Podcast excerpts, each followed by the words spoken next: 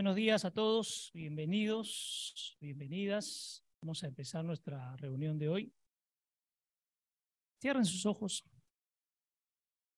Padre amado, te damos las gracias por este día, por esta mañana. Gracias, Señor, por este hermoso privilegio que nos regala de poder despertar hoy. A veces ni cuenta nos damos y es tan valioso. A veces pasamos desapercibidos, nos despertamos y no te decimos gracias por esta mañana, por permitirnos ver, oír, respirar, gustar, oler, voltear y encontrar a nuestros seres queridos, esposo, esposa, hijos, padres, hermanos en la congregación. Gracias, Señor, porque el solo hecho de respirar es para darte gracias eternas. No nos damos cuenta que aun cuando respiramos estamos pronunciando tu nombre.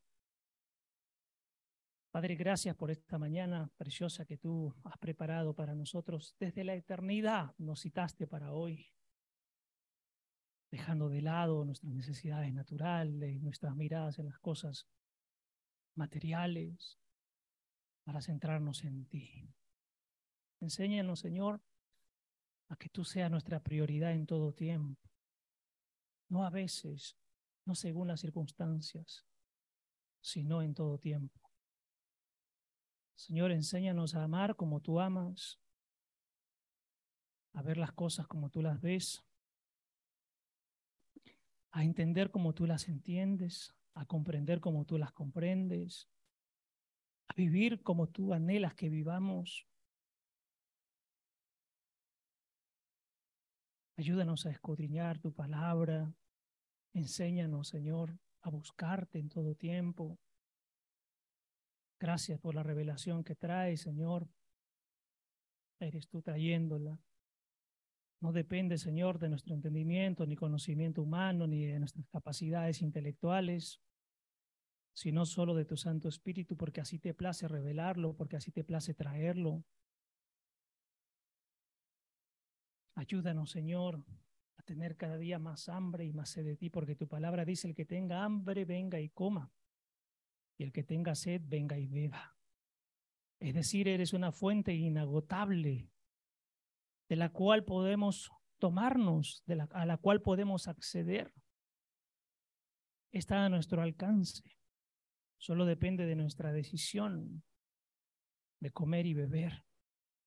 Comer tu carne, comer al cordero y beber de tu sangre.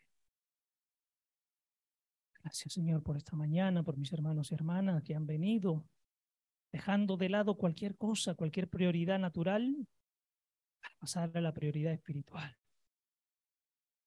Espíritu Santo de Dios, amigo, intercesor, ayudador, consolador, consejero, fortalecedor, reserva, abogado. Gracias por esta mañana. Ven e inunda este espacio físico, pero sobre todo también nuestra vida. Toma el control absoluto de ella.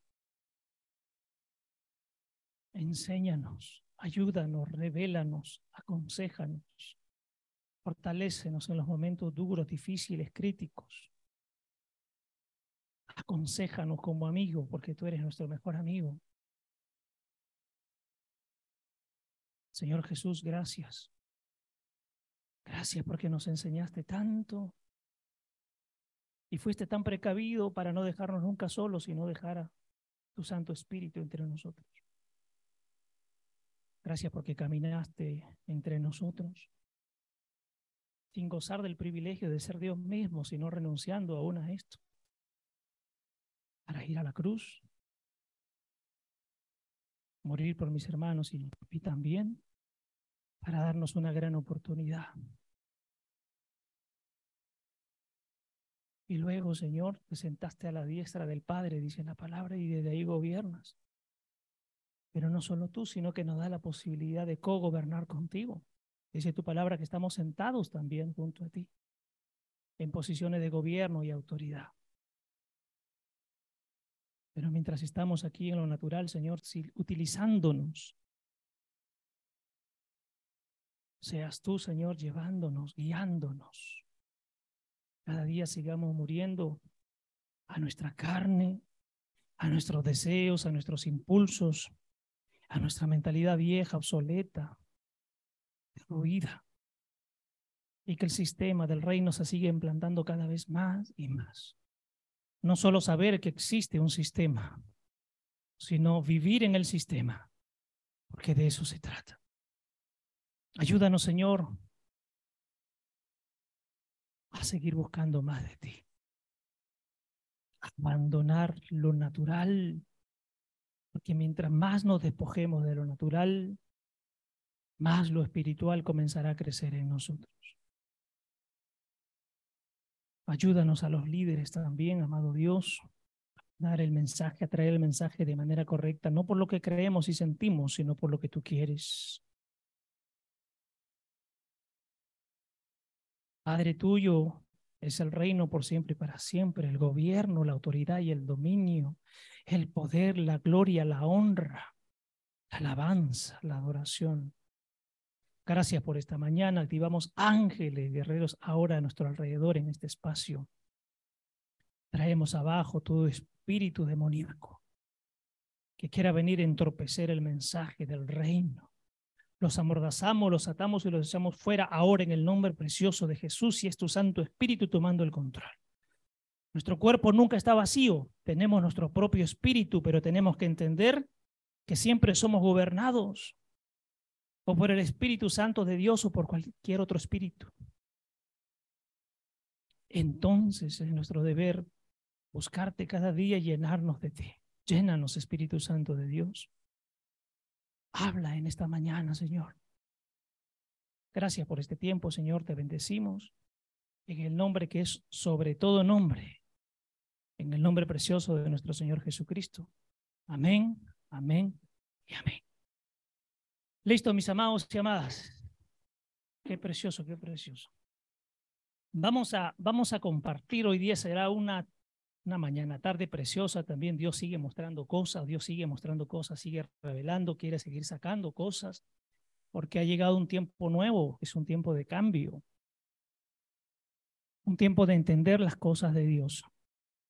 Yo creo que están felices, no tristes. El que se pone este no es un tema del predicador, no es un tema de la palabra, es un tema personal, porque la tristeza te está diciendo que hay algo dentro de ti que tienes que sacarlo. Oye, yo lo veo felices. Si vamos a la palabra, mis amados, dice que siempre nuestras conversaciones tienen que ser conversaciones que edifiquen. No es que se prohíba, porque ustedes tienen la libertad de hablar de lo que quieran, pero una conversación, si venimos a la casa de Dios, tienen que ser conversaciones que edifiquen. Por ejemplo, un, Pati, ¿qué tal? ¿Cómo te ha ido? ¿Cómo van las cosas? ¿Cómo te has sentido esta semana? O sea, cosas que vayan edificando porque nos reunimos. Básicamente esta casa es para hablar de las cosas de Dios. No quiere decir que ustedes lleguen y abran su Biblia y todo el tiempo, este, porque esa es religión, pero sí conversaciones que edifiquen. Pero si las conversaciones no son de edificación, no sé, pues, escuchando a Mari dice, te sientas para decir, oye, mira, yo usaba el tinte tal y yo el tinte tal. Yo no sé si el Señor Jesús dirá, Qué bacán que conversen del tinte. No sé si me dejo entender. No, ustedes son libres de hablar lo que quieran, pero entiendan que las conversaciones tienen que ser conversaciones que edifiquen. Por ejemplo, ya de perro no se va a hablar más acá, porque existen las locas perros. Y nadie se libra, todos los que tienen perros han sido locos con sus perros.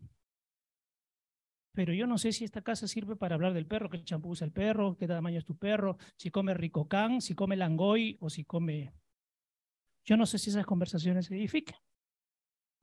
Quiero que entiendan, ustedes son libres de hablar de lo que quieran, pero si van a la palabra, siempre son conversaciones que edifiquen. Y de eso se trata. Y regular también, hay que ir regulando nuestra conducta. Y si hay conversaciones fuera del lugar, que yo creo que afuera sí se podrían conversar. Y risas que hay que controlarlas, porque a veces no sé si reírme o asustarme. No sé si reírme o asustarme. Pero, pero esto cada uno lo tiene que llevar a su intimidad y ver si es correcto su actuar o no. Porque el Señor habla de, es bueno aprender de Él, es bueno el conocimiento de las cosas de Dios, pero es mejor el comportamiento, dice. Repito, es bueno el conocimiento de Dios, sí, pero revélalo en tu comportamiento. Pero quiero que entiendan algo. Aún nosotros los pastores que nos paramos acá, somos imperfectos. No somos perfectos. Y yo no podría pararme aquí a decir que yo ya, que yo ya, que yo ya, cuando yo no. Porque cada día Dios tiene que trabajar en mí y seguir cambiando. Yo ya he dicho, si yo me considero perfecto, yo ya no podría pararme aquí. Yo debería estar volando con mis alas por otros planetas y galaxias. Y si vamos a hablar de algo, cualquiera, ustedes o los pastores, de algo que yo lo estoy haciendo, que hemos dicho la semana pasada, mejor no lo hablamos. Si yo estoy pecando y les digo a ustedes que no pequen, soy un mentiroso. Si yo estoy robando y les digo a ustedes que no roben, soy un mentiroso. Si yo estoy fornicando y le digo a ustedes que no forniquen, soy un mentiroso. Y si yo digo que no hagan tal cosa y yo lo hago, soy un mentiroso. Y recuerden, y aquí quiero romper un mito, mis amados y amadas. Es enseñanza que se ha dado por años, pero Dios está revelando. Siempre se ha dicho, cuenta tu testimonio. Ahora, quiero que entiendan, ¿de qué testimonio habla la Biblia? ¿De tu testimonio o del testimonio de Jesucristo en tu vida? Si tú te, te paras acá a hablar de y yo, y yo, y yo, y yo, es ego. Eso no sirve. Si usted lee la palabra, dice que tu testimonio hable de Jesucristo, no de ti. Y esa enseñanza hay que traerla allá abajo, porque eso es ego. Yo he conversado con mucha gente, me aburren, porque todo el tiempo hablan de sí y de sí y de sí. Y el testimonio es Jesucristo, ¿qué hizo Jesucristo en mí? Pero siempre Él en primer lugar, no mi vida. Hay cosas que hay que ir cambiándolas, tiene que cambiar ese mensaje. Y el mensaje castrador basta, ya no. Vamos a hablar la verdad, pero dice que la verdad los anime, no que los desanime. Hoy día vamos a compartir algo precioso que va a ser muy breve, creo yo. Pero eso, por favor, entiendan. Son libres de hablar lo que quieran, solo piensen si edifica o no edifica. El chisme, córtenlo. Escucha, escuche. Si Mirka hablara de Susana y yo no participo, yo diría que es chismosa. Pero si Mirka habla de Susana y me lo cuenta a mí, yo puedo decir que es un comentario. No, es chisme. Cuando quieran comentar, comenten entre ustedes. Si yo converso con Susana, converso de mi vida y ella de su vida, estamos comentando. Pero si yo hablo de Norma, no estando Norma, ya no es comentario, es chisme. Dejen de parar oídos. Vamos a cortarle la lengua. Ayer yo estaba atrás mientras oraban y cuando algunas voltearon de perfil, les vi la lengua en lo espiritual grande. Y están comprando el cuento del comentario cuando es un chisme. Y ya yo no quiero que me llamen para hacerme comentarios. Vayan a chimosear ustedes en su mundo. Pues las cosas hay que cambiarlos, amados. Hombres y mujeres parando a la oreja para el chisme. Y esto hay que pararlo, no edifica. Y no porque es mi amigo y mi amiga está bien, pero como no es mi amiga está mal. No, no, no, no. Sean justos. ¿Qué dice el Señor? Sean justos, sean justos. Y justas también. Eso hay que cambiarlo. Importancia, póngale usted como título la importancia de tener intimidad con el Señor. Eso vamos a compartir. La intimidad es algo fundamental. Yo le voy a decir en esta mañana, mis amados y amadas, hay gente que no está teniendo intimidad no está teniendo intimidad. ¿Saben cuál es su intimidad? Venir a las enseñanzas. Y luego de la enseñanza se acabó la intimidad. ¿De qué espiritualidad, como hablábamos el miércoles, estamos hablando? ¿De qué espiritualidad? Basta de mentirnos. Suena bonito, parece bonito, pero vamos, compartimos. Al igual que en cualquier otra área de nuestra vida, si nos descuidamos puede traer consecuencias para nuestro desarrollo como personas. Si tú estás pasando por un proceso de salud y no vas a buscar al médico, ¿qué puede pasar con tu salud? Se complica, se resquebraja. Ahora quiero que entiendan, porque hay gente que es espiritual dice, no, no, yo oro, oro, oro, oro, oro, oro. Sí, sí, sí, sí. Pero ¿quién creó los médicos? Y a veces Dios en la palabra te está diciendo, veo, no, no, no, no, no hay que ser religiosos. Por favor. Si tú estás mal en matemática, ¿qué necesitas? ¿Orar para que el Señor te revele la tabla de multiplicar? Un profesor que te enseñe. ¿Y quién levantó ese profesor? Porque todo lo utiliza Dios. Entonces, si tú estás mal en un área, necesitas ir a alguien que sea el especialista para que te ayude en esa área. En lo espiritual tienes que ir al Padre, pero tienes que ir en todo tiempo. Hoy tenía una conversación con mi esposa. Es en todo tiempo, no a veces, o cuando lo requiero, o cuando lo necesito. Es en todo tiempo. La palabra dice, buscarme en todo tiempo, no a veces cuando te requiero. Debemos vivir nuestra vida de manera intencionada. Escucha, tu vida tiene que vivirla, tienes que vivirla de manera intencionada. Ahora, anote usted qué significa intención para que entienda por qué vivir de manera intencionada. Tú tienes que tener siempre una intención en tu vida. Intención significa cosa que una persona piensa o se propone hacer. Intención, cosa que una persona piensa o se propone hacer. Por lo cual, ¿entendemos por qué nuestra vida es intencionada en Dios? Tu vida tiene que tener una intención. No es que vivo por vivir, sino de manera intencionada. Sigo. Idea que se persigue con cierta acción o comportamiento. ¿Se entiende ahora? Primero es una idea, un pensamiento, pero después lo tengo que llevar al comportamiento.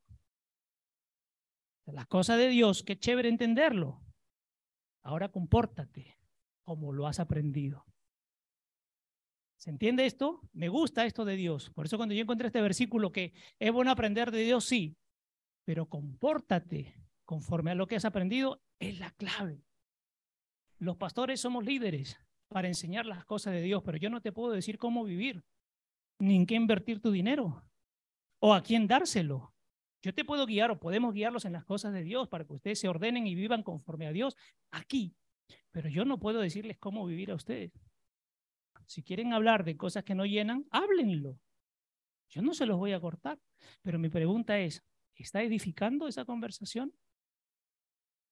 Porque a veces las conversaciones, miren, miren, podemos estar bromeando, pero cuando me sueltas una chiquita que me hiere, ¿cómo te la voy a devolver?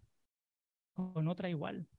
Ahora la pregunta, ¿edificó eso o no? Ahora, ¿y los que están alrededor escuchando eso? ¿Qué se llevan? ¿Se entiende? ¿Se entiende o no? Yo tengo que entender, yo no puedo decir que ya superé, yo tengo que entender que, que a veces suelto cosas y mm, tengo que ir al Padre y decir, perdóname, pero yo no puedo decir ya lo superé. Sería un mentiroso. ¿Quién ha superado todo aquí en su vida? Cuéntenme. Nadie, todos los días Estamos tratando que Dios nos cambie. No somos perfectos. Yo soy recontra imperfecto, ya lo he dicho, recontra imperfecto. Y le doy gracias a Dios de ser imperfecto para que su gloria siga trabajando en mí. Porque si fuera perfecto, ya no necesito de Dios que me mande a gobernar a una galaxia ya. Si soy como Él. Hay que tenerlo clarito, somos imperfectos todos. A veces somos más imperfectos que los que están sentados acá, por eso Dios nos ha llamado porque algo quiere con nosotros. Párate acá, porque desde allá no lo vas a hacer. Párate acá para que cada que hable diga, mm, le he dicho algo que no lo hago, hazlo ahora. Que el mensaje que llevemos primero se haga en nosotros, para que después se haga en los demás. Primero carne en mí, para que después se haga en los demás. ¿Se entiende, amados? Hay que ir cambiando esto. Continúo. Ya, entonces, Debemos vivir nuestras vidas de manera intencionada, ya sabemos que es la intención, ¿correcto? Para poder tener claras nuestras decisiones y de esta manera poder asegurarnos que estamos haciendo las cosas lo mejor posible. Asegúrate que lo que estás diciendo estás haciendo lo mejor posible porque se cumpla. De eso asegúrate. De eso asegúrate. Yo no te dije que abras tu boca con esto, sí. Y entonces, sigue abriendo tu boca y la vas a abrir más más, incomódalos, incomódalos, para que así por amor y misericordia, a ver si cambian, incomódalos. No me vayas a querer cambiar el mensaje, ay, se van a sentir mal. Dile las cosas como son porque yo te lo estoy diciendo. Incomódalos. Que te odien, que te odien. Cuanto más te odien, yo más te amo. ¿Entiende? Los que quieren avanzar, que avancen. Vamos a invertirnos en los que quieren avanzar. Los que no quieren avanzar, que se queden. Pero vamos a invertirnos en los que quieren avanzar. No podemos perder el tiempo. ¿Correcto? Continúo.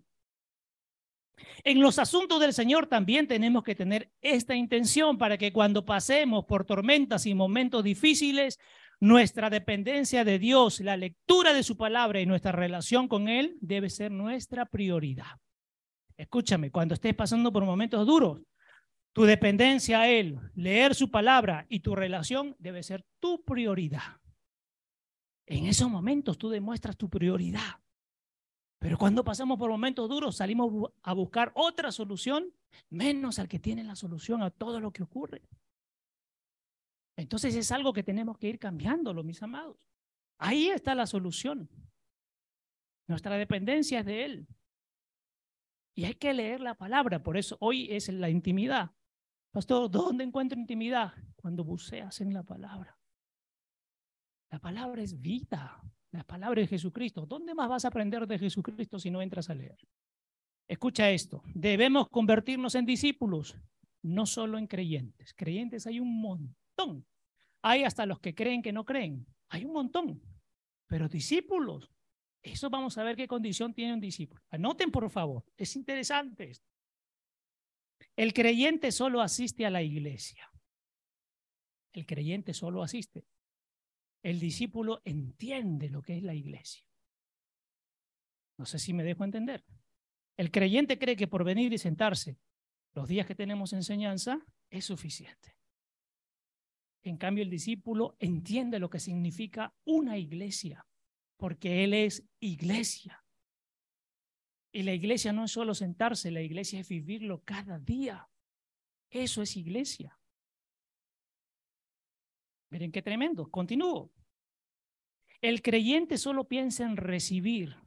El discípulo piensa en dar y servir. Repito, el creyente solo espera recibir. Que me den, que me den, que me den, que me den, que me den. Pero el discípulo piensa primero en servir y en dar. Eso hace un discípulo. Da.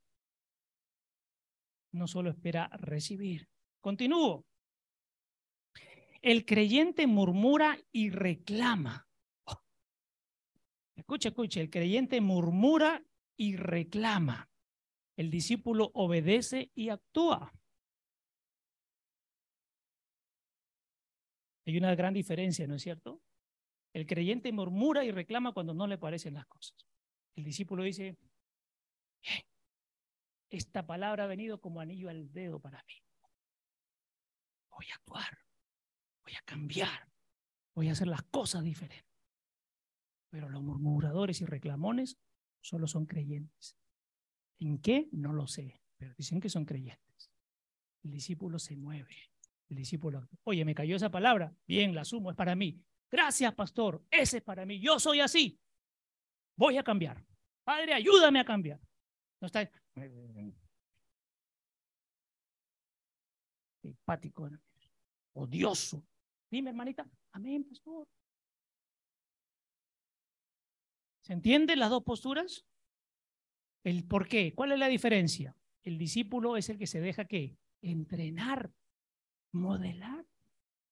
El creyente no. Yo creo, pues, y todos tienen que creer como yo creo. Si tú me tocas las fibras, te reclamo, te murmuro, pero voy a continuar. El creyente solo lee y lo quiere interpretar a su manera. El discípulo enseña. ¿Ustedes quieren ser creyentes o discípulos todos? Hay una diferencia. El creyente espera que le asignen tareas. El discípulo está listo para asumir responsabilidades. Distinto, ¿no es cierto? El creyente está así, haciendo así, a ver si me llaman, que me llamen. O sea, se cree tan importante que, que me digan a mí. El discípulo dice, aquí estoy, pastor, ¿qué puedo hacer?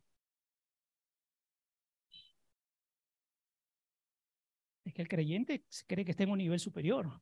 El discípulo se pone en el nivel más inferior para servir. Esa es la diferencia. ¿De acuerdo? Por eso, ¿cuándo me llamará el pastor Quique para asignarme una tarea? Nunca. Porque hay tantas cosas que hacer que debería salir de su corazón, no esperar que el pastor les llame. El creyente solo busca sobrevivir, pero el discípulo busca servir. Repito, el creyente quiere sobrevivir. El discípulo quiere servir, no sobrevivir. Hay una diferencia. El creyente se entrega en parte nomás. El discípulo entrega su vida entera. Hay una gran diferencia. El creyente da la mitad de sí. El discípulo da todo. Todo. ¿Dónde están? ¿Son creyentes o discípulos amados? Hagan su análisis. ¿Qué pasa cuando somos indiferentes a la palabra de Dios e ignoramos su sabiduría? Miren, qué tremendo. Lean, no, ¿para qué? ¿Para qué el domingo usted nos explica, pues, pastor? Ya, con eso, subsisto la semana, sobrevivo. Error, error. Anota, ¿qué pasa cuando somos indiferentes a la palabra de Dios e ignoramos su sabiduría? Salmo 119, vamos. Salmo 119, partimos del verso 10.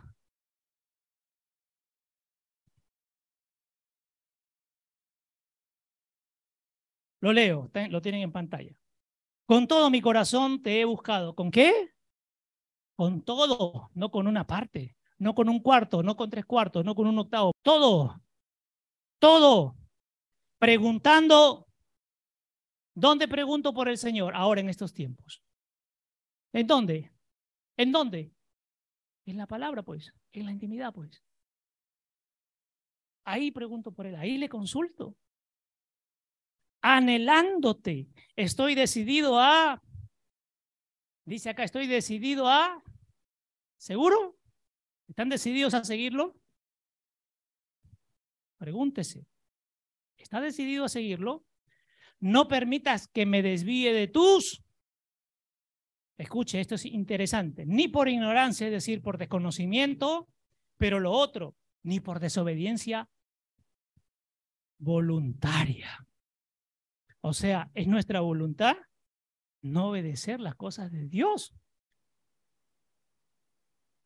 Es tremendo. Algunos no obedecen porque ignoran y al mundo, escuche, usted cristiano no puede salir a juzgar al mundo a decir esto se pasa, porque ellos no conocen, pues son ignorantes, por eso desobedecen. Yo más me preocuparía por los que conocen y desobedecen, porque esta es una decisión voluntaria de desobedecer. No es por ignorancia, es por rebeldía. ¿Entiende? 11. Tu palabra he atesorado y guardado en la caja fuerte de mí. ¿Cuál es su mejor caja fuerte? Su corazón, pues. Ahí está todo. Ahí está todo. Hay que guardar la cosa de Dios. Ahí, saque, escúcheme, vaya a su casa, abra su baúl, saque sus coloretes, sus cremas, sus uñas de dos metros, sus deseos en las cosas del mundo, su dinero, póngalo, sáquelo por completo, todo, y guarde las cosas de Dios en ese, en ese cofre que es su corazón. Esa es la clave. Continúo. Para no, si tú no llenas tu corazón, tu cofre de las cosas de Dios, puedes terminar pecando aunque te sientes y entiendas y leas. Porque dice que el creyente lee, pero el discípulo obedece. Cuando ustedes, yo les aseguro que si, hacemos una conversación de los versículos y los libros, ustedes saben más que yo. ¿Dónde está y qué dice? Yo se los aseguro. Se los aseguro. El tema no es eso. El tema es quién obedece y quién obedece. Ese es el tema. 12. Bendito y reverentemente alabado eres tú, oh Señor. Enséñame e instruyeme en tus sabios. Ahí hay una petición de David. Enséñame primero, pero también instruyeme, es decir, dime cómo lo hago. Ayúdame a hacerlo. ¿Correcto? 14, perdón, 13. Pasaré a mis labios todos los consejos que salgan de tu boca. Aquí está la clave. ¿Qué tienen que hacer con su boquita? ¿Hablar de qué? De las cosas de Dios. No hablar de la vida de otras personas, porque no te interesa, no te incumbe. Y si está cometiendo un error, ora, no chismes. Si te lo cuenta, guárdatelo, pues. Guárdatelo.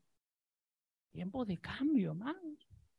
Si no, caemos otra vez en la cultura de vivir ya tranquilo, sigamos viviendo. No, no hay, No hay sentido seguir en lo mismo, no tiene sentido. El Señor vino a cambiar, a revolucionar, cambiar su manera de pensar.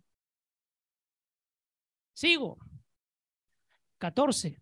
Me gusta más lo que me dices sobre la vida que acumular riqueza. Escuche pues, cuando la verdad salga, usted aplique este verso.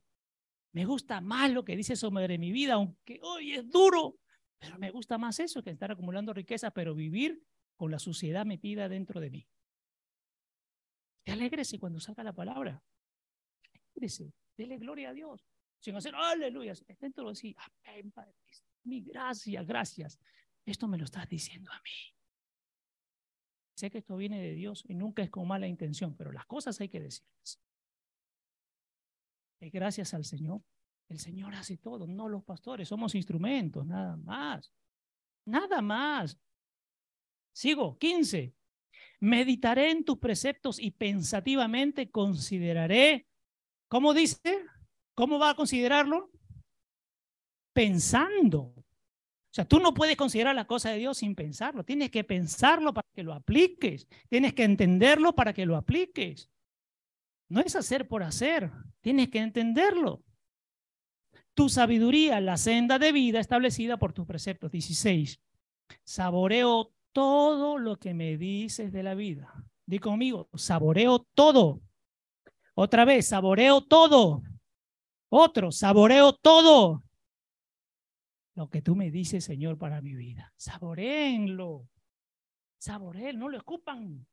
Saboreenlo. No olvidaré ni una. Ay, no olvidaré ninguna palabra. Anote usted ahora, vamos a avanzar. Consecuencias que acarreamos por no tener intimidad y no consultar la palabra. Ponga usted, consecuencias que acarreamos por no tener intimidad y no consultar la palabra. O sea, hay consecuencias, amados, hay consecuencias. La palabra no es un adorno. Y si lo leo, hay que buscar que aplicarlo. Hay que buscar que aplicarlo. Primera consecuencia. Es interesante. Primera consecuencia. Asumimos el carácter de Dios desde nuestro propio concepto y no desde la verdad. Repito. Asumimos el carácter de Dios desde nuestro propio concepto y no desde la verdad. Y no desde la verdad.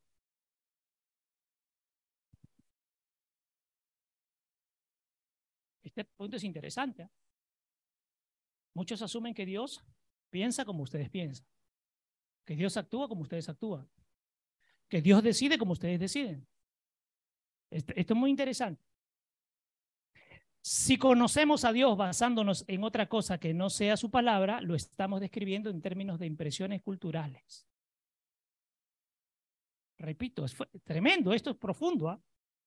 Si conocemos a Dios basándonos en otra cosa que no sea su palabra, lo estamos describiendo en términos de impresiones culturales y de nuestras propias emociones. Tú quieres describir a Dios desde tus propias emociones, desde tus sentimientos. Como tú te sientes, quieres que se sienta Dios. Como tú piensas, quieres que piense Dios. Como tú actúas, quieres que actúe Dios. Esas son impresiones culturales o emocionales. No es la verdad.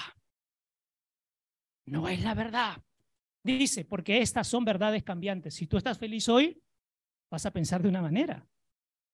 ¿Correcto? Pero ese mismo hecho, en un momento que estés enojado o enojada, tiene otro valor. Entonces, ¿qué? Dios es bipolar. Cuando estás bien te agrada, cuando no estás bien te desagrada. O sea, Dios es bipolar. Cambia. No, pues. Dios va a mantener la verdad siempre. ¿Te guste o no te guste? Pero Él mantiene una línea. No se acomoda conforme a ti. Pobrecito, no se vaya a sentir mal Miriam. Entonces Dios dice, esta mañana mi palabra la tuerzo para que ella no se sienta mal. Al contrario, cuando eso te zamaquea, dale gracias a Dios, cambien el concepto. Por eso el Señor dijo, renueven su manera de pensar. Continúo. Y cuando contradicen nuestro conocimiento o idea desinformada, podemos cuestionar el carácter de Dios. ¿Te das cuenta o no? Si la palabra viene a cuestionar tus ideas desinformadas de la palabra, tú vas a cuestionar hasta el carácter de Dios. ¿Será que Dios es así? Yo no creo que ese Dios sea así. Sí, es así. Es un Dios de amor, pero también es un Dios de fuego.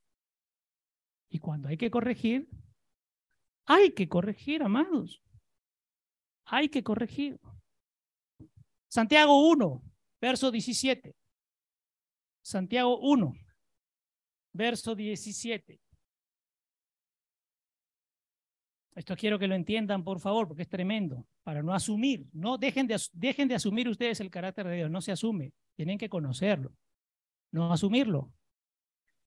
Dice así, todo lo bueno que se da y todo don perfecto viene de lo alto, desciende del Padre de las luces, el creador y sustentador de los cielos, en quien no hay... Por eso es el mismo Dios de ayer, no hay variación.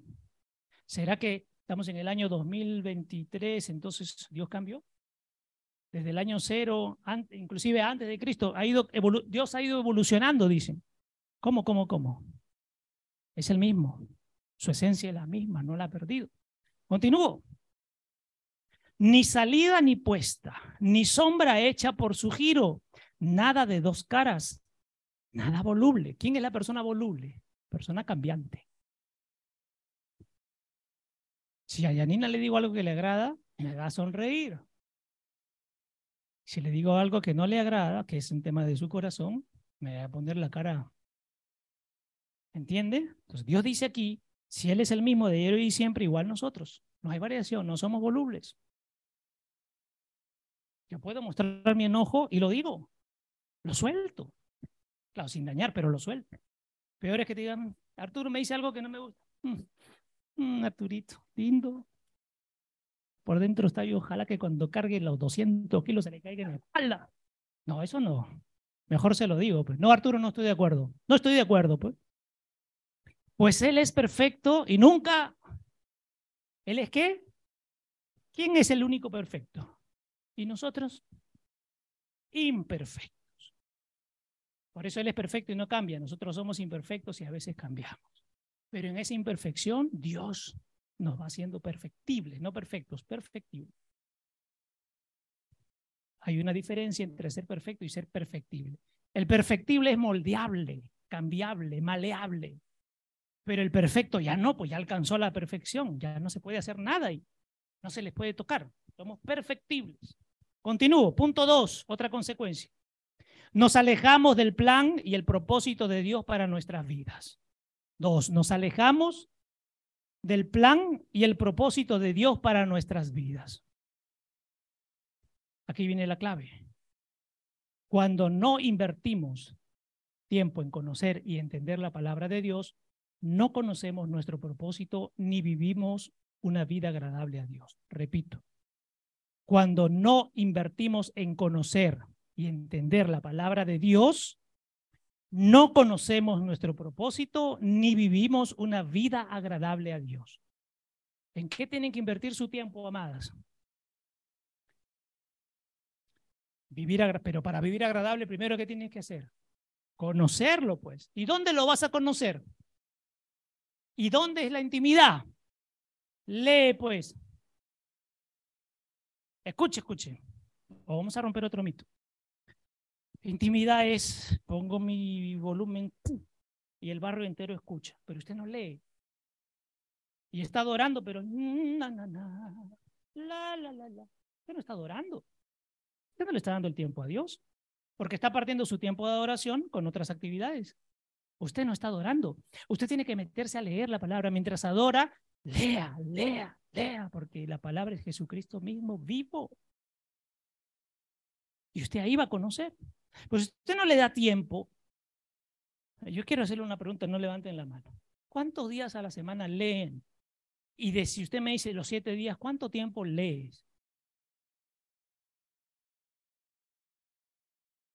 Yo le mandé el otro día un mensajito, ¿no es cierto? Una hora en Netflix, una hora en Facebook, una hora en WhatsApp, media hora, suma como tres, cuatro horas. Cuando tú podías darle solo 30 minutos a la palabra cada día. Hoy día vamos a ver, les traigo unos resultados científicos del leer la palabra y no leer la palabra, cómo actúa en nuestra mente. Por eso dijo, cambien y renueven su manera de pensar. ¿De acuerdo? Listo. Tienes que invertir en conocer y entender para que entiendas tu propósito. Si no lees, nunca vas a encontrar tu propósito. Y menos vas a conocer a Dios, no lo vas a conocer. Se necesita leer. Más que hablar, lee, por favor. Lea. Si no tienen, me avisan. Vamos a hacer una nueva adquisición de unos lotes de, de Biblias. Necesitan leer. Para que no haya excusa. Yo no tengo, pastor, mi Biblia. Tome, llévese una, llévese dos, llévese tres. Se pierde una, tiene la otra. Si regala una, le queda la otra. Pero tiene que leer. Hebreos 11, verso 6. Hebreos 11, verso 6. Pero sin fe es imposible caminar con Dios y agradarle. Y la fe tiene que ver con que yo le creo a Dios. Lo que Él me dice, se lo creo. No cuestiono, se lo creo. Y camino para buscar agradarle a quién? A Dios. No a nosotros, no entre nosotros. Sigo. Porque todo el que se acerca a Dios debe necesariamente creer que Dios existe y que recompensa a los que seria y diligentemente, pero quiero que usted lo entienda completo, porque usted puede decir, muy bien, yo creo que Dios existe. Pin, muchos cortan ahí el, yo creo que existe, pero continúe y recompensa solo a los que seria y diligentemente, continuamente lo buscan. Eso lo van a recibir, no solo el que cree. Esa la palabra hay que leerla completita y entenderla completita. Porque todo el mundo cree. Pero ¿quién lo busca diligentemente todo el tiempo y se mueve conforme a lo que Él les indica? Eso cambia la, la posición. Cuando Dios nos dice que creamos, no es una cuestión de fe ciega, nos llama a creer lo que dice y lo que promete. No es fe ciega, ustedes no están aquí porque creen ciegamente. El ciego no ve. En cambio, el que ve lo entiende, lo aplica, conoce, reconoce, identifica, camina, busca. Ustedes no necesitan tener fe ciega, sino una fe con los ojos espirituales bien abiertos. No fe ciega. No se me pongan románticos. No, con convicción, convicción. Cuando vivimos por fe y le buscamos, podemos entender su voluntad para nuestras vidas. Repito, cuando vivimos por fe y lo buscamos, no solo es fe, sino buscarlo, podemos entender su voluntad para nuestra. Solo ahí lo vas a entender, si no, no lo entiendes. ¿De acuerdo? Santiago, vamos a avanzar rápido. Santiago capítulo 1, versos 22 al 24. Lo leo yo. Santiago 1, versos del 22 al 24. Escuche, por favor, qué tremendo es esto, qué tremendo es esto. Antes bien, demuéstrense hacedores de la palabra. ¿Qué dice? Hacedores, hagan la palabra, no hacer cosas, hagan la palabra. ¿Ok? Obedeciendo activa y continuamente los preceptos de Dios y no meros oyentes que oyen la palabra, dejando que entre por un oído y salga por el otro, pero no interiorizan su significado. La palabra hay que entenderla y saber qué significa. ¿Ok? Sigo. Engañándose a ustedes mismos con razonamientos insensatos contrarios a la verdad. Acá no se trata de razonar por razonar y yo lo como. No, no, no, no, no. Razona, o sea, de manera sensata, que, querría decir esto, ¿no es cierto? Acá dice, no con razonamientos insensatos, sino con razonamientos sensatos. ¿Desde dónde es sensato? Desde la palabra, no desde mi propia sensatez, porque mi propia sensatez puede ser bien insensata. ¿Ok? Continúo. Porque si alguien solo escucha la palabra sin obedecerla, es semejante a un hombre que mira con mucha atención su rostro natural en un espejo, pues una vez que se ha mirado y se ha ido, inmediatamente olvida cómo era. No, tiene ni idea de quiénes son y de cómo son. Si tú solamente hoy estás acá, amén, aleluya, y eres liberado, liberada, pero después no buscas, no pasó nada, ya te olvidaste. Vamos a la ciencia. Yo siempre le he dicho a los jóvenes que estudian. Si tú recibes hoy una clase de cualquier curso, llegas a tu casa y solo lo lees y mañana lo relees y pasado lo vuelves a leer, ya entró. Ya no necesitas estudiar. Un día antes del examen solo lees, ya no repasas, lees y ya está, porque ya está guardado. Por eso es, lee, lee. Lean, amadas. ¿Se entiende? Si usted, por ejemplo, antes de venir a una enseñanza, lee y viene su hermano o su hermana y, oye, mira, leí, ¿qué te parece? Ya no solo será su impresión, sino la impresión del hermano y de la hermana. Y eso lo comparten. Hasta que venga el aburrido pastor Quique a enseñar el tema. Pero usted se está nutriendo, no necesita del pastor, ya se está nutriendo. Porque la palabra es la que nutre, no el hombre. ¿Se entiende? Ya, vamos, seguimos. Seguimos. Muchos consideran que solo es escuchar sin hacer y eso los llena del orgullo porque consideran conocer de Dios. Escuche, escuche. Muchos consideran que solo es escuchar sin hacer y eso los llena de orgullo porque consideran conocer a Dios ya. Ya no necesito, yo ya me las sé todititas. Ya no necesito que nadie me diga nada. No, no, no, no. Así no funciona. Usted tiene que escuchar y hacer. Ahí aprende usted. Escucha y lo hace. ¿Ok? Continúo. Ahora, escuche esta pregunta tremenda. ¿Qué con los cristianos que ni siquiera escuchan o leen la palabra de Dios y que solo tienen un rótulo en la cabeza?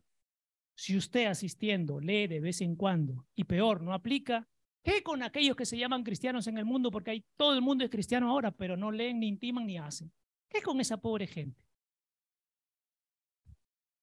¿Qué con esa pobre gente? Porque cristianos hay un montón. Ahora es, tú de allá, de lejos, se han puesto un cartel luminoso, cristiano. Tú de lejos identificas, porque se dice cristiano, pero el cristiano hace y obedece. Esa es la diferencia. Obedece y hace. Si no, solamente usted tiene un rótulo. El miércoles conversábamos. Hay los cristianos espirituales y los cristianos bien carnales. Y Dios necesita cristianos espirituales, no carnales. ¿Ya? Continúo. Si no buscamos escuchar, leer y entender la palabra de Dios, estamos vagando por la vida fuera del plan y propósito de Dios. Repito, si usted no escucha, lee y entiende la palabra de Dios, está vagando por la vida fuera del plan y el propósito de Dios. Usted puede estar acá, pero puede estar fuera del plan y el propósito de Dios. ¿Lo sabían o no lo sabían? O porque venimos y nos sentamos estamos dentro del plan de Dios. No, tú estás viniendo dentro de tu plan a sentar. si no obedeces la palabra, estás fuera del plan de Dios y el propósito de Dios. Continúo. Haciendo lo que Él prohíbe. Él no, no le gusta a Dios una cosa y tú lo sigues haciendo. Estás fuera de Dios. No nos mintamos y no haciendo lo que Él exige de nosotros como sus hijos y consecuentemente viviendo una vida que no le agrada. Lo primero que hay que preguntarnos es si nuestra vida le agrada a Dios o no le agrada. Si no le agrada, no te vayas a sentir triste. ¿ah? Alégrate porque el Señor me ha dado cuenta que no es la vida que te agrada. Gracias por hacerme ver. Estaba ciego, ciega. Ahora enséñame a vivir como tú quieres que yo viva. Esa es la clave. Punto tres no proclamaremos su palabra a los demás. Tres, no proclamaremos su palabra a los demás. Al conocer y amar la palabra de Dios, vamos a ser capaces de comunicar los caminos de Dios a los demás, pero tienes que conocer y amarlo. Conocer y amarlo. No solo conocer, también amar la palabra, amar la palabra. Salmo 119, 13, que lo leímos hace un rato, si puede Ariel lo retrocede, dice, pasaré a mis labios, contaré, declararé todos los consejos que salgan de tu boca. ¿Tus labios de qué tienen que estar llenos? De los consejos de Dios, de declarar de Dios. Eso tienen que estar tus labios llenos. A veces nos acumulamos de tantas cosas que queremos soltar malas que te crece la boca. se te hincha la boca. Pero es que quieres vomitar, ni siquiera lo tuyo, quieres vomitar lo de otros. Y nuestra boca tiene que estar llena de las cosas de Dios. Declara vida. En vez de chismosear, pucha, la hermanita Mirka se equivocó, ¿no? Ora por ella. Se equivocó Susanita. Ora. ¿Quién no se ha equivocado? Levante la mano el que no se ha equivocado, por favor. Yo me equivoco a cada rato. ¿O creen que no me equivoco? Todos nos equivocamos. Pero, repito, proyección en psicología es, prefiero mirar a los demás para que no me miren a mí. Fácil es hablar de ella que hablar de mí. ¡Tatán! ¿Qué significa contar, declarar?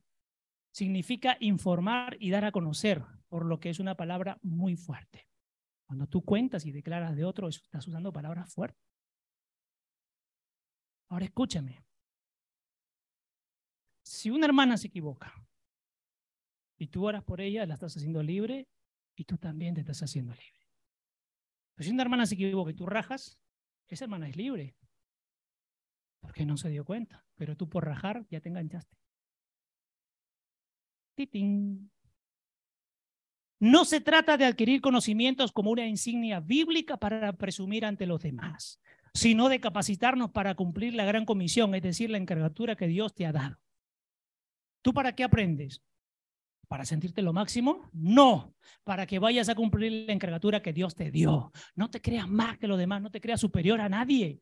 No eres superior, el único superior es Cristo. Si tú te sientes superior, hasta el último. Si tú sabes, hasta el último el que menos vale. Esta es la clave. No sentirte superior. Hay gente que se cree en un nivel superlativo. Yo estoy. Nada, póngase por favor un yunque en los pies, pise tierra. Pise, y si lo sabe, ayude, pues. No se sienta por encima. Continúo.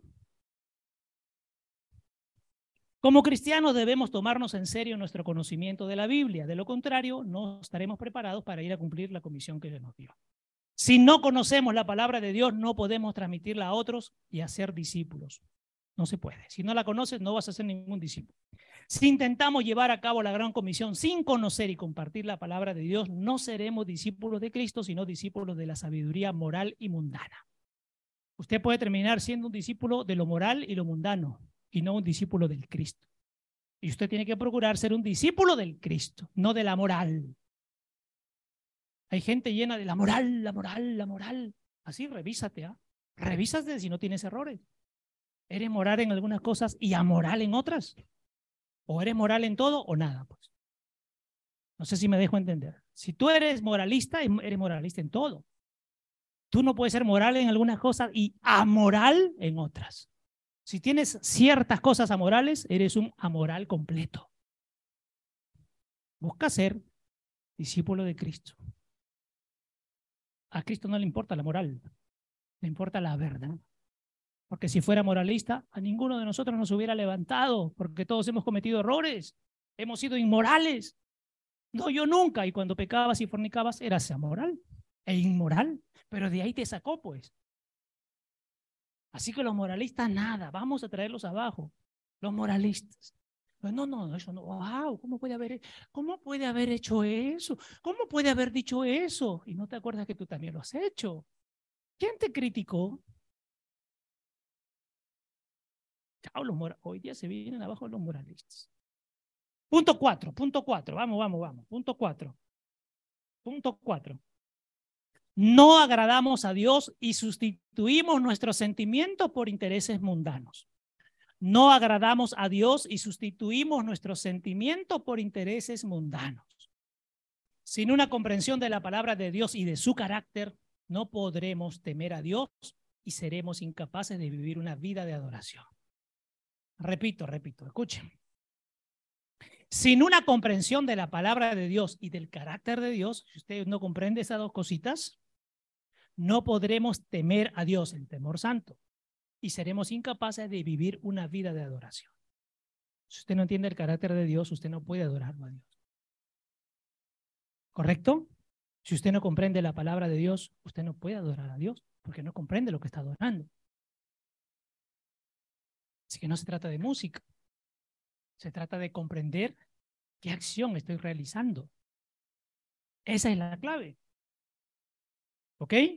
Sigo. Salmo 119, 14. Por eso dice el Salmo 119, 14. Me gusta más lo que me dice sobre la vida que acumular riquezas. Somos más satisfechos con el testimonio de Dios que con cualquier otra cosa. Recuerde, el testimonio de quién tiene que dar usted cuando se pare acá. De Dios, no su testimonio. Cuando usted insiste con su testimonio, ya lo contó hace cinco años, insiste, insiste, insiste, yo le voy a decir esta mañana que entonces Dios no hizo nada más en su vida que eso. Cada día no hace cosas por usted Dios. Entonces, ¿qué testimonio debe dar? le das, le das y le das y le das. Escucha, Dios se quedó corto contigo. ¿ah? No pudo hacer más.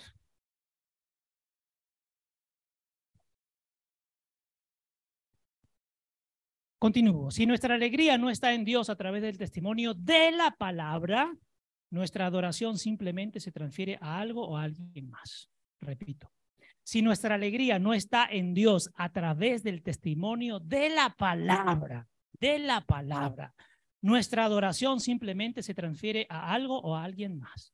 Su adoración no sirve si usted no da testimonio de la palabra.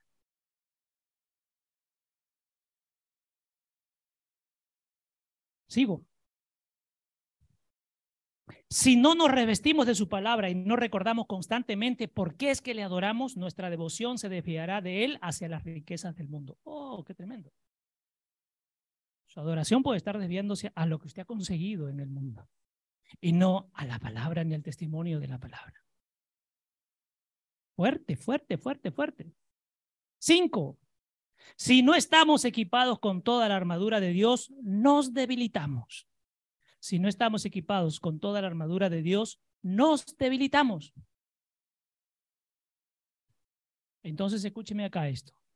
¿Usted tiene que guerrear o no tiene que guerrear? Porque si usted no tiene necesidad de guerrear, ¿Para qué dejó las armaduras el Señor? ¿Para qué?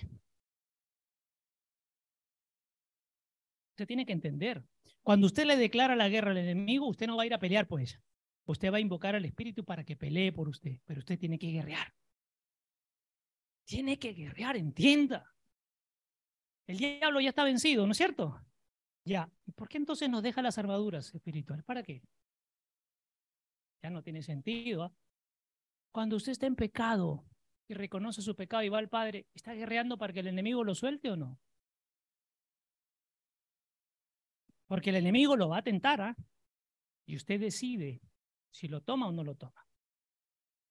Ahora escúcheme. Y entonces, cuando usted guerrea, ¿el diablo está adentro o está afuera? ¿La bestia dónde está? En usted. ¿Con quién tiene que guerrear? Contra la bestia, ¿sí o no? Con uno mismo. Tiene que guerrear, pues. Si no, Señor, ¿para qué dejaste la armadura? No entiendo, Señor, si ya, ya ganamos en todo. Si usted no cumple lo que dice, usted está en pecado. Tiene que guerrear para que salga de él. Tiene que guerrear. Escúcheme, por favor. Tiene que guerrear. Vamos, Efesios 6, del 10 al 18 no está en pantalla, lo leo yo rápido, porque es bastante largo, lo quiero leer. Dice así, y eso es todo. Dios es fuerte y te quiere estoy leyendo versión de mensaje. Dios es fuerte y te quiere fuerte, te quiere fuerte. Así que toma todo lo que el maestro ha dispuesto para ti, armas bien hechas de los mejores materiales y ponlas en uso para que puedas hacer frente a todo lo que el diablo te lance. ¿Para qué? ¿Para qué? Ah? Por no guerrear, el diablo está haciendo con, con mucho pueblo lo que le da la gana los tiene en miseria, los tiene esclavizados, los tiene perdidos, los tiene en pecado. ¿Para qué va a guerrear? Guerré, guerré. Esta no es una guerra de fin de semana, de la que saldremos y olvidaremos en un par de horas. ¿Qué dice? No es una guerra de un fin de semana, pero dice la palabra que es una guerra total. ¿Guerreamos o no guerreamos? ¿Ya? Esto es para siempre una lucha de vida o muerte hasta el final contra el diablo y todos sus ángeles. ¿Es una lucha de qué? de vida o muerte. ¿Para cuándo? Para siempre. ¿Contra quién? Ya no peleen, no pelee usted, pues. Usted déjeme pelear a mí. Dice aquí, prepárate, porque te enfrentas a mucho más de lo que puedas manejar por ti mismo. Toma toda la ayuda que puedas conseguir, todas las armas que Dios te ha dado para que cuando todo termine, excepto los gritos, sigas en pie. O sea, vas a guerrear y con las armas de Dios tú te vas a mantener en pie. Una batalla, pero viene otra, y otra, y otra, y otra, y otra hasta el final. Hasta el final. Ya no se crean, yo, yo soy este, ¿cómo se llama la película del Gladiator? Y a mí nadie me toca. No, no, no, no, no, cierre su boca. Porque el diálogo, si usted dice, a mí ya no, a ti sí. Ahí viene, ahí viene. Por eso cuiden lo que dicen. Yo ya no, ahí viene. Jezabel salió el domingo. ¿Ustedes creen que ya se fue a descansar? Está en la puerta esperando hoy. Volver ella y seis amigas más. Peores. Todos los días continúo. La verdad, la justicia, la paz, la fe y la salvación son más que palabras. Son espíritus. Son más que palabras. ¿Ya? ¿Correcto? Aprende a aplicarlas. Aprende a aplicarlas, no a decirlas, a aplicarlas. Las necesitarás durante toda, toda tu vida. No un ratito nomás. Toda tu vida. La palabra de Dios es un arma indispensable. De la misma manera, la oración es esencial en esta guerra continua. Ora mucho y durante mucho tiempo. Ora por tus hermanos y hermanas. Mantén los ojos abiertos. Mantén el ánimo de los demás para que nadie se quede atrás o abandone. Qué tremendo. La tentación de Jesús muestra cómo respondió al ataque de Satanás. ¿Respondió al ataque de Satanás o no? Escúcheme, usted puede pues yo ya subí a la cruz. Mentira. Tenemos que ser tan conscientes de que podemos decir una cosa con nuestra boca, pero no lo estamos haciendo. Entonces tú no estás en la cruz, tú estás abajo mirando la cruz. Cada vez que tú dices algo que parece perfecto, perfecta, pero tú sabes que no lo estás haciendo porque estás acá, estás mintiendo, estás lleno de pecado. Estás abajo, no estás arriba. Por eso yo no vengo nunca a jactarme de mí, porque sé que soy tan pecador que necesito cada día ser limpiado. Yo no puedo venir, yo ya, yo ya qué. Porque cuando tú dices yo ya, el diablo, esta misma noche, te voy a hacer recordar que lo que dices es mentira. Esta misma noche. ¿Ya? Continúo. Si queremos tener una oportunidad de resistir los ataques espirituales del maligno, también debemos decir, como dice el Salmo 119, 11, que ya lo leímos, tu palabra he atesorado y guardado en la caja fuerte de mi corazón para no pecar contra ti. Cada vez que tú dices algo y no lo cumples, tú no estás pecando contra ti mismo, contra Dios.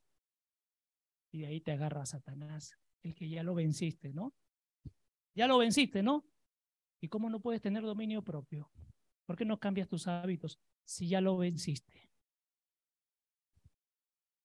Seguimos. No se trata de un esfuerzo puntual, sino de un crecimiento permanente en la comprensión de la palabra. Necesitamos instrucciones en la palabra de Dios para prepararnos para una batalla. ¿Tú dónde te preparas? Vienes a aprender. Cuando lees, ahí te preparas para la batalla. Porque si tú no te preparas y te vas a enfrentar sin preparación, eres vulnerable, eres facilito de bajar. Por eso dice, prepárate. ¿Dónde encontramos la preparación? ¿En los talleres de los miércoles? En la palabra, en la palabra, en la palabra. Colosenses capítulo 3, verso 2. Colosenses 3, verso 2.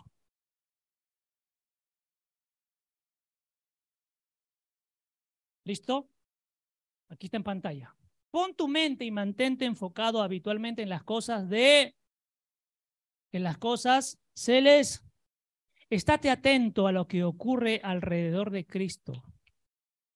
Estate atento. Mira siempre al Cristo y te darás cuenta de lo que pasa a su alrededor para que te puedas mover. Pero mira al Cristo.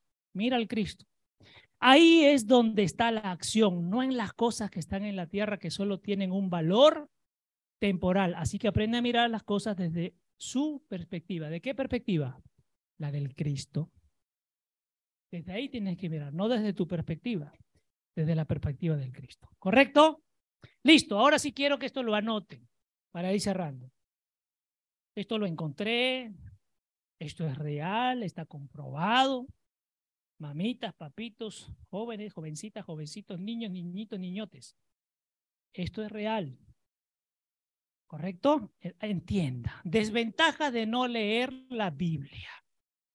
Ponga usted, desventaja de no leer la Biblia. No es para asustarlos, ¿ah? es para que sepan que esto es real. Desventajas de no leer la Biblia. Primero, puede entrar el miedo y el legalismo a nuestras vidas. Puede entrar el miedo y el legalismo a nuestras vidas. Cuando tú no lees y no sabes cómo salir y viene un problema, te vas a desesperar. Y el espíritu del miedo viene. Por eso que hay jovencitas y jovencitos con terrores nocturnos. No pueden dormir con la luz apagadita, porque el monstruo de sus juegos va a salir a jalar de las piernitas. Esto es real, es un estudio científico traído a la palabra. Por eso la mamita tiene que levantarse al hijito a la hijita de 14, 15 años y conducirlos al bañito. No siga leyendo la palabra, siga haciendo cosas que no son. Otro, desventaja. Dejamos de ser guiados por el Espíritu de Dios y de hacer un cambio. Si tú no lees, el Espíritu de Dios no te va a guiar y no va a haber cambio. Así vengas acá. ¿Se entiende, amados y amadas? Si tú lees, el Espíritu te guía. Si tú no lees, ¿cuál Espíritu te guiará?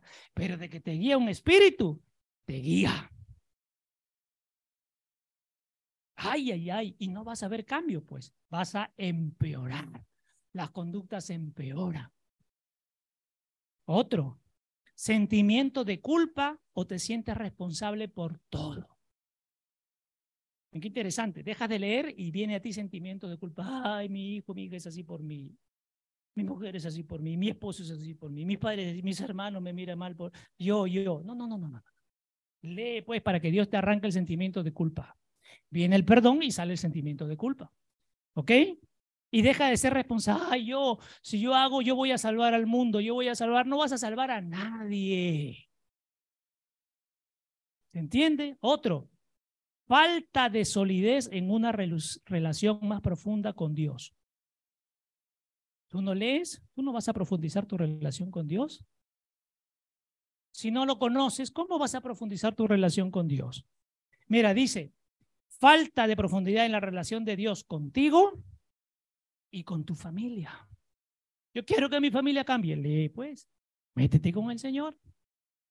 Lee, para, no para que no para que, ay, gracias a la lectura va. No, no, no, para que te instruya cómo cambiar tú primero y puedas relacionarte mejor con tu familia. Ahora escúchenme, escuchen. Y si a esto, ponga ahí como pregunta, y si a esto le agregamos el uso del celular y otros aparatos electrónicos, ¿cuáles son las consecuencias? Anote, por favor. Si a esto le agregamos el uso del celular y los otros aparatos electrónicos, veamos qué consecuencias trae. Primero, retraso en el desarrollo del lenguaje, sobre todo en niños de 1 a 6 años. Le da celulares, su lenguaje no desarrolla. Esto es científicamente comprobado. No crean que yo estoy inventando para querer aceptarlo. No, no, no, no. Retraso en el desarrollo del lenguaje. Dicen una cosa por otra. O no se les entiende nada. Segundo, limitan el tiempo de interactuar con los demás y de practicar sus habilidades de lenguaje. Están metidos, su mundo es esto. Su mundo es esto. Tercero, problemas de sueño y de calidad del sueño. Primero, que no van a dormir bien. Y segundo, cuando se levantan, no han descansado bien. Se sienten cansados. Así que, mamitas, así el niño haga berrillo. Ustedes busquen síndrome del niño rata. Ya lo hemos compartido alguna vez. Es el que se desespera al punto que hace su show para que le den las cosas. Hay un video bien interesante de un niñito de siete meses. Tiene el celular prendido, está calmado. Se lo quitan y el niño endemoniado se tira, se revuelca, mueve la silla, jala la alfombra, todo. Le dan otra vez el celular prendido, inmediatamente está tirado, se sienta y lo agarra. Se lo vuelven a quitar, otra vez hace. Es demoníaco. Es demoníaco. ¿No les han hecho berrinche a sus niños por los juegos? Tal vez en los niños. Y ahora, ¿y los adolescentes que hacen su berrinche? No es responsabilidad del adolescente. Es responsabilidad de los padres. Otro, retraso en el desarrollo social y emocional. Qué difícil abrazarlos, tocarlos, conversar. Siempre buscan alejarse. Porque viven su mundo. Esto es un mundo, un mundo. Falta de regulación emocional. No se regulan. Algunos hasta te van a pegar. Algunos van a gritar, van a tirar las cosas, van a romper las cosas. Te van a mandar a volar. Falta de regulación emocional. Continúo. Sedentarismo y problemas de visión. Por eso que la gente que usa mucho celular van ensanchando. Siempre le pongo, hagan ejercicio. No tengo tiempo, pastor. Pero veo tus estados a las 6 de la mañana, a las 8 de la mañana, a las 9 otro video, a las 11 otro video, a las 2 otro video. No tienes tiempo. Disminución de la creatividad y la imaginación por ser un consumidor compulsivo. Disminución de la creatividad y de la imaginación. Otro, vamos más rápido. Dependencia y adicción. Dependencia y adicción. Oye, estamos hablando aquí de cuadros psicológicos o psiquiátricos. ¿ah? Escuche, el exceso de esto, ustedes saben que hay un neurotransmisor que se llama dopamina, ¿no es cierto? Que es bueno en cierta medida, pero el exceso, hay una sobrecarga de dopamina. Y como toda adicción es tanto que requiere más y requiere, ya no puedes controlarlo, porque tu cerebro te pide más, más, más. Interesante, genera dopamina, pero sobrecarga de dopamina. Y ya no te controla, tú puedes estar conversando y automáticamente tu brazo estira, lo sueltas, otra vez, lo sueltas. Otra vez. Hay gente que se levanta desde las 7 hasta las 11, 12, siguen metidos en el celular. Cuiden por favor esto. Pérdida de concentración. Pérdida del sentido del presente. Viven, viven en otro mundo. Cuiden a sus niños para que no haya problemas de concentración y atención. Sáquenles el celular, por favor. Las tabletas por horas y controlen que ven. Ustedes saben que las páginas pornográficas ustedes no la buscan y puede saltar. El niño no sabe qué significa, pero ya entró el espíritu de, no, ya está entrando ahí. Cuide, por favor. No sea cómodo y cómoda. Otro, genera ansiedad, falta de atención, concentración y obesidad. Muchos celulares echaditos en cama. Ustedes ya no van a adorar a Jehová, van a adorar al Buda riesgo de fracaso escolar, problemas de conducta como la agresividad y también genera baja autoestima. Tu mundo es el celular. Tu mundo es el celular. ¿Correcto? Vamos al lado positivo para ir terminando. Ventajas y efectos de leer la Biblia en el cerebro. ¿Qué ventajas tiene? Interesante, tiene ventajas. Ventajas y efectos de leer la Biblia en el cerebro. Uno, vamos, si tú lees de una a dos veces a la semana, no te va a generar ningún cambio. Repito, si tú solo lees una o dos veces por semana la Biblia, no va a generar nada en ti. Ejemplo, esperar que el pastor predique el domingo, ya, para mí eso es suficiente. No pasa nada. Si lees tres veces, hay una ligera mejora, hay un movimiento, dice en tu cerebro, pero tampoco pasa nada. No pasa nada. Si tú lo lees cuatro o más veces a la semana, allí viene un cambio drástico en tu actividad neuronal. Quiero que entiendan que el cerebro, hablaba con una mujer, es como un sistema eléctrico. Es un sistema eléctrico o bioeléctrico. ¿Correcto? Cuando las cosas no las hace bien, el sistema gira al revés y se va a deteriorar. Pero al leer la Biblia, leer, comienza a generar una, la activación neuronal otra vez y veamos resultados. Miren, qué interesante, me agradó esto. Sensación de soledad disminuye 30%. Ya no te vas a sentir solo. Entenderás que tienes un padre siempre. Otro, problemas de la ira disminuyen en un 32%. Ya no te vas a andar mechando con la gente.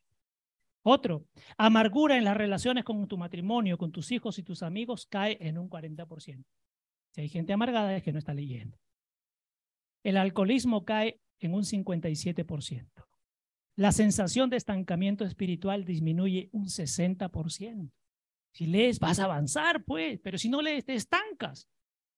Por eso que uno puede estar así, ah, yo no creo que eso sea así, pero si no lees, por eso no lo entiendes. Y te estancas, y te estancas, y te estancas. Otro, contacto con pornografía disminuye un 61%. Lee y los demonios de pornografía se van. Interesante. Otro, hacen que tu fe aumente en un 200%. Tú lees y tu fe aumenta 200%, amados. Por eso hay que leer. Siguiente. El discipulado y el servicio aumenta a un 230%. Quiere decir que cuando no tienes ganas de servir, ni ayudar, ni hacer nada, tú no estás leyendo. Porque si tú lees, entiendes que tú naciste para qué? Para servir.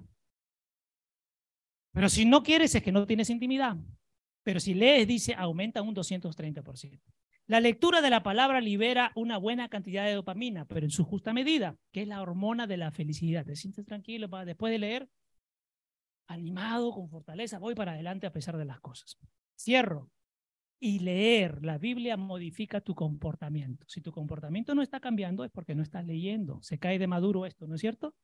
Si tu comportamiento no está cambiando es porque no estás leyendo. Cierro. Según de Timoteo 3:16.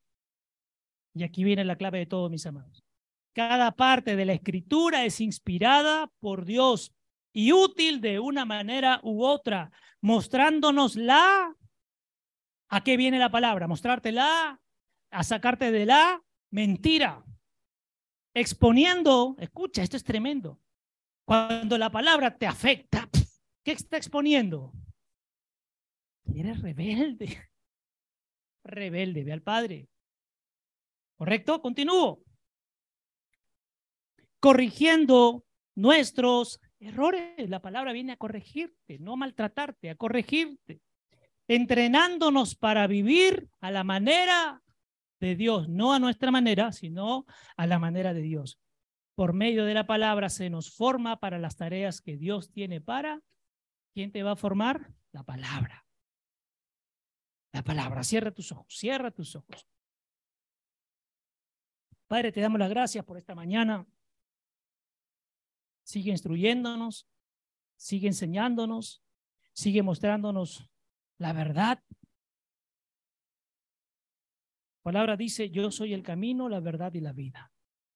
Es el camino a seguir para salir de la mentira y que nos despojes de la muerte. El camino, la verdad y la vida. Gracias por este tiempo precioso, Señor. Que tu palabra venga, Señor, con la firmeza que tiene que venir para hacernos entender, para arrancarnos de la comodidad y del confort que nos agrada tanto. Y es que se hizo un hábito. Tu palabra dice, rompan los hábitos malos e instauren los hábitos buenos. Gracias por esta mañana, Señor. Gracias, Padre, en el nombre precioso de Jesús. Amén, amén.